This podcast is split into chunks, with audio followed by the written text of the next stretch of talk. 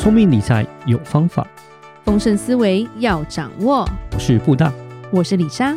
那些理财专家不说，有钱人不讲的秘密，都在打造你的潜意识。打造你的潜意识，告诉你理财专家不说那些事。大家好，我是主持人布大，我是布大人生与职场的好搭档李莎。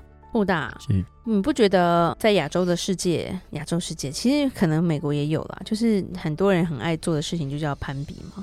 这个都一样啦，这是人性吧？这是人性，算算是啦。是，但是其实攀比这件事情，先不讲它好坏，但是针对投资来说，嗯，它就是一个注定失败的。如果你很有攀比心的话，它就是一个注定失败的投资。嗯，举例来说啦，就是我们常会看到说。一些豪宅或者是厉害的私立学校，好了，就是有人硬要挤进来嘛。嗯，可是其实这个费用是高到他们没有办法负担的。是，就像说有些豪宅，你会知道说，就是家里有矿嘛，对不对？其实我们继续研究完。住得了的人多半就是真的是上一代有矿，那这个是真是投胎投的好啦。那我们不能多说什么。再来就是有些是突然地主发达了嘛，对不对？就是也是投胎投的好嘛。嗯。然后再来就是譬如说在某些行业做得很好的。举例来说，金融业其实，在豪宅区里面是很多的，嗯，因为金融是大笔大笔的资金，所以那个是不太一样的，不同的产业啦，你很难去看到到一个现实上的一个打工族，譬如说一个简单的老师的家庭，说我可以买得起地保的豪宅，靠我自己，有那比较难，遗产可能可以了。呃，就是在对面，我就说有有上一辈的那个就不一样嘛。是是。但是如果说你是从零开始的，嗯，基本上你再怎么努力也没有办法达到那个目标吧。嗯。但是人心就是这样，就是有时候我们会想要比嘛，嗯，对不对？尤其是说，哎，我朋友他为什么可以把小孩送去这么贵的学校？那我也要，这样子小孩就会不一样。是不是常会有人这种 这种有这种想法？就是不同学校，当然我觉得会有不一样了，但是不要超过自己的能力范围，因为这样的话会很辛苦。就是说小孩本身也也要够聪明了，就是说能够跟得上啊，不然的话也，也要也要就是有这样的一个让你愿意投资可以有回报的感觉吧？嗯、对对。所以其实一般家庭，其实我们要开始处理的就是我们一直在讲，就是存钱原始的累积跟积累是很重要的。嗯。对，然后其实李莎有去看一个美国金融行业，他在《华尔街日报》有一个专栏啦，嗯，他算是一个基金公司的合伙人。所以他其实有很多不同的见解。那他自己的生活是比较偏向简单，他其实是算有钱人，但是他就说他没有想要去攀比，就譬如说他没有想要买什么劳斯莱斯的车啊什么的，或者是一天到晚就是要比说，哎，你去欧洲玩，那我要去什么南极之类的，就是他该有的他还是会过啊。就是比如说，哎，去旅游是可以，但是是在我预算之内的，对。然后念什么学校，开什么车也是在我觉得哎还可以，不会太差，因为他也是赚钱的，但。不会说哦。我这样花下去，我就可能很辛苦，就睡不着觉这样子。嗯、对，然后他甚至他是做很多低成本的指数基金嘛，他就是很多东西他就是买了放着，就像我们常讲一些 ETF 之类的。所以他就觉得说，他虽然是投资人，但是他不需要在意是否有跑赢大盘。嗯，因为他说他这些钱足够他退休，是也足够他小孩的大学教育基金。是，所以他就觉得说，他醒来他就觉得很开心这样子。嗯，对，那他有讲说，其实。其实时间是很重要的啦。对。然后他说，一般人我们都会去对复利有这样的概念嘛，嗯，算是熟悉。可是常会很多人很爱讲巴菲特，对不对？对。巴菲特现在有很多钱，八百四十五亿美金的金融净资产，其中有八百一十五亿是在六十五岁以后赚到的。嗯，这个是大家常会讲的。所以很多人就会总结说：“天哪，老老年的巴菲特好聪明哦，难怪大家都要抢着跟他吃饭。”其实他就讲说，其实你如果去回算巴菲特的投资回报率，他其实是被很多基金经理吊打的。嗯，他并不是一个非常厉害的投资人。初期是，但是其实这几年呢，其实还好。对，对，但是他说，其实他最大的运气就是他有时间。嗯，他愿意花时间在他的投资上，是，而且他不会因为投资失利之后就崩溃或干嘛的。嗯，对，他是一个沉得住气的人。所以他说，大多数人都高估了自己的耐心。其实我们当投资人，其实我们有时候真的是高估自己的耐性。很多人只是想在股票上面赚点零花钱，嗯，然后遇到突发事件，就想把投资理财全部领出来。比如说我多了一个小孩啊，完了，我要把东西都领出来，嗯，然后看到股票大涨，就想要要么就进场，要么就是出场这样子。嗯对，落袋为安嘛，对，然后或者东西啊，一大叠就很害怕，赶快抛，嗯，对，然后间歇性的投资，他说会让复利被迫中断了，嗯。像譬如说，李莎会碰过很多买储蓄险，美国的储蓄险了，不是台湾的，因为台湾的没有什么利息回报，所以李莎就不多讲了。美国的储蓄险是一辈子的，而且它的目标其实是退休资金嘛，所以在于说投了超过十年、十五年以后，才会考虑说我是不是慢慢可以领出来，甚至是更久，等到退休年纪之后慢慢领出来。所以这个概念是一开始在买的时候，或者是你在承保的时候，都一直被教育的概念，但是。有耐心去等到他老再领出来的人，说真的，李莎觉得大概超过百分之五十一点而已。嗯，很多人在中间根本就还没缴完。就觉得说啊，我是不是可以套利？我是不是可以先贷款出来做别的事情？嗯，或者说啊，我等不了了那么久，我想要去买股票，或者说我想要去买房地产。其实你就是让复利停止啦。嗯，而且你突然这样拿出来，其实有时候糟的话就是亏钱，因为你保险还没有成熟。是。那不好的就是你就没有这个保障了。嗯。然后你忘记说，其实你买的保险后面有个很大的杠杆。嗯。就是概念上会常常就是被迫复利中断了。是。对。那做间歇性的投资。是用不同的资金去做这样的投资，嗯，那你未来的规划其实是要用用在一个比较长期性的投资啦，是，对。那很多人没办法啊，因为爱攀比嘛，所以我需要临时用钱，嗯，我就把东西都总结掉了，嗯，而且再来总结一下巴菲特的成功，其实他第一个很重要的是他没有债务，欸，哎，嗯，然后他的人生很长，所以他人生经历过十四次的经济衰退，是。我们好像都没有活那么久了。目前没有，但是十四次里面他没有惊慌失措抛售自己的金融资产过。嗯，对，而且他从来没有做过让自己商业声誉受损的事情。嗯，他其实是蛮厉害，而且他不会只单纯依赖单一的策略、单一的世界观，或者是已经过时的风潮。这个是他坚持到现在的。嗯。所以他其实为什么要跟他学习？跟他学习不是说哦，他运气好好哦，他好有钱哦，这不是学习。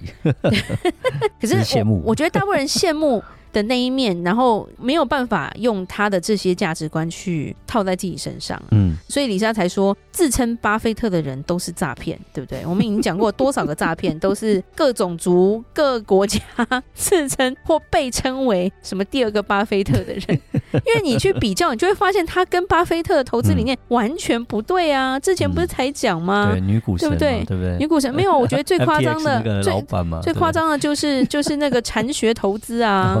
对不对？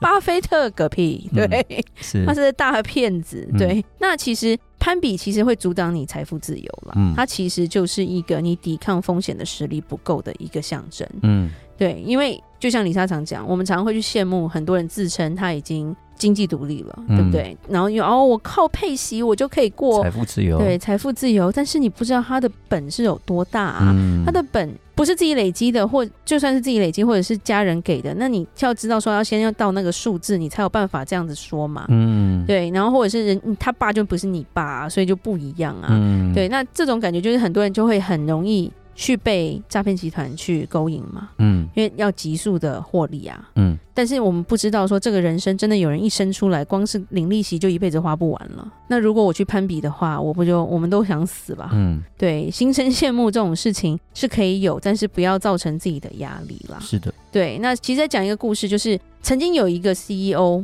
麦肯锡的 CEO，嗯，大家知道什么是麦肯锡吧？McKinsey 是一个全球非常大的一个顾问公司。是。那里面的人的收入大部分都是厉害的，都大概超过一亿台币了。甚至在台湾的总裁应该也是非常多钱的。嗯，对，他曾经有一个 CEO 就是首席执行官，他是一个印度人，他叫 Raja Gupta，没有人知道他是谁。嗯、但是呢，他曾经的经历是有传奇的，因为他是印度第一种姓家族出身的孩子，四十岁就成了麦肯锡全球第一把手。哇，这个人是极度的聪明。是。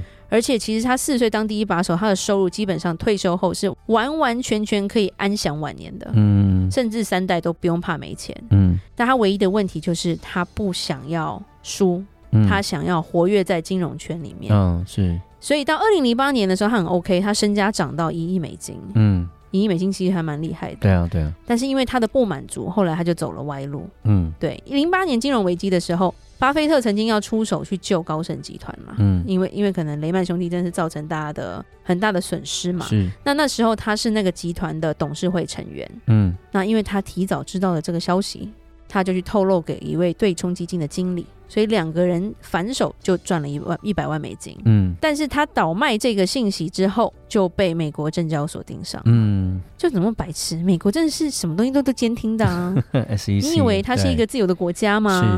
对。然后后来发现说，原来他不是只有这件事情，他是个惯犯。嗯、所以他一共靠这个技巧得到了一千七百万美金的私利哦。嗯，就是自己入口袋的。所以他最后就坐牢了。是他的。毕生赚来的辛苦钱全部赔给了他这个攀比的贪心。嗯，对，其实后来才发现说，因为他想要去跟那些更高层的人做攀比，是对。那甚至我们反映到我们自己，因为他们实在离我们太遥远了嘛。我们反映到我们自身的话，最厉害亚洲人最喜欢做攀比的是什么？拿小孩嘛，是不是？嗯，哦。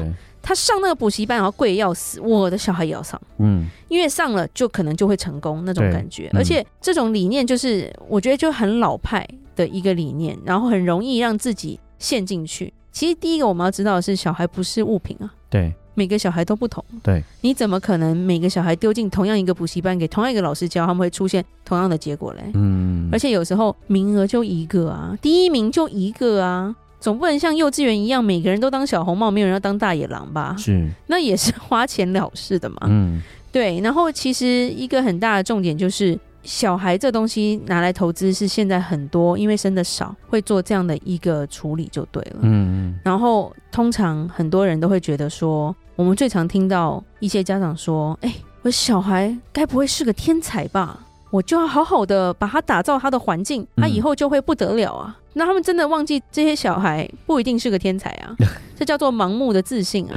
是，对。然后他们就会开始攀比，就会第一个会先比小孩上的补习班、上的学校，嗯、甚至是说他们会想要去知道说他们的竞争对手，比如说谁谁谁的小孩是怎么样怎么样的，然后反而是去压榨这样的孩子。那你在中国这些孩子叫什么叫鸡娃嘛，对不对？呃，其实讲一句话啦，你亲手去这样子碾压的小孩，要么就是被你榨干了，要么就是会有一堆心理问题，嗯，再不然就是你怎么闻，他好像都没有别人家的孩子香，那种感觉。是，对啊，所以攀比这种东西是没有天花板的啦，真的，对啊，你说他开豪车，那个人家可能还有飞机嘞，对啊，对，那是怎样？比不完的啊。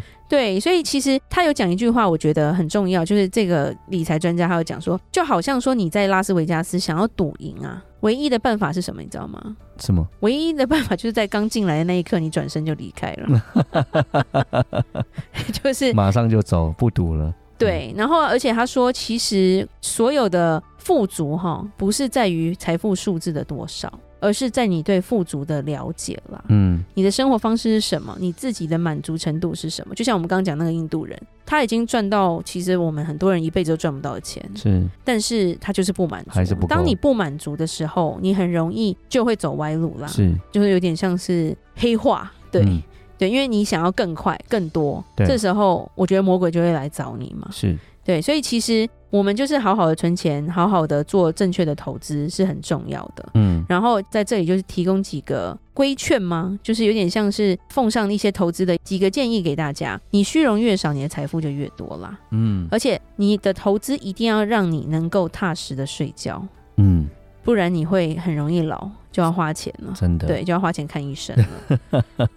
对，然后就算很多事出了错。也不要心态平衡，嗯，然后再一点就是要利用财富来获取对时间的掌握啦。然后最后一个就是多一点善意，少一点奢侈。比起豪车跟名表，你可能更容易通过善良跟谦虚获得别人的肯定。嗯，对。今天就是有点像是劝世文。OK，反正现在我们还在年初，希望大家在投资上做正确的选择，然后不要被这个攀比迷惑了自己的心。嗯。好，那今天就讲到这里吧。聪明理财有方法，想掌握丰盛思维，就记得加入我们底下资讯栏的听众专属社团哦。想听李莎讲商业故事，听我分析最新财经知识，就在打造你的潜意识。我们下期节目见喽，拜拜。拜拜。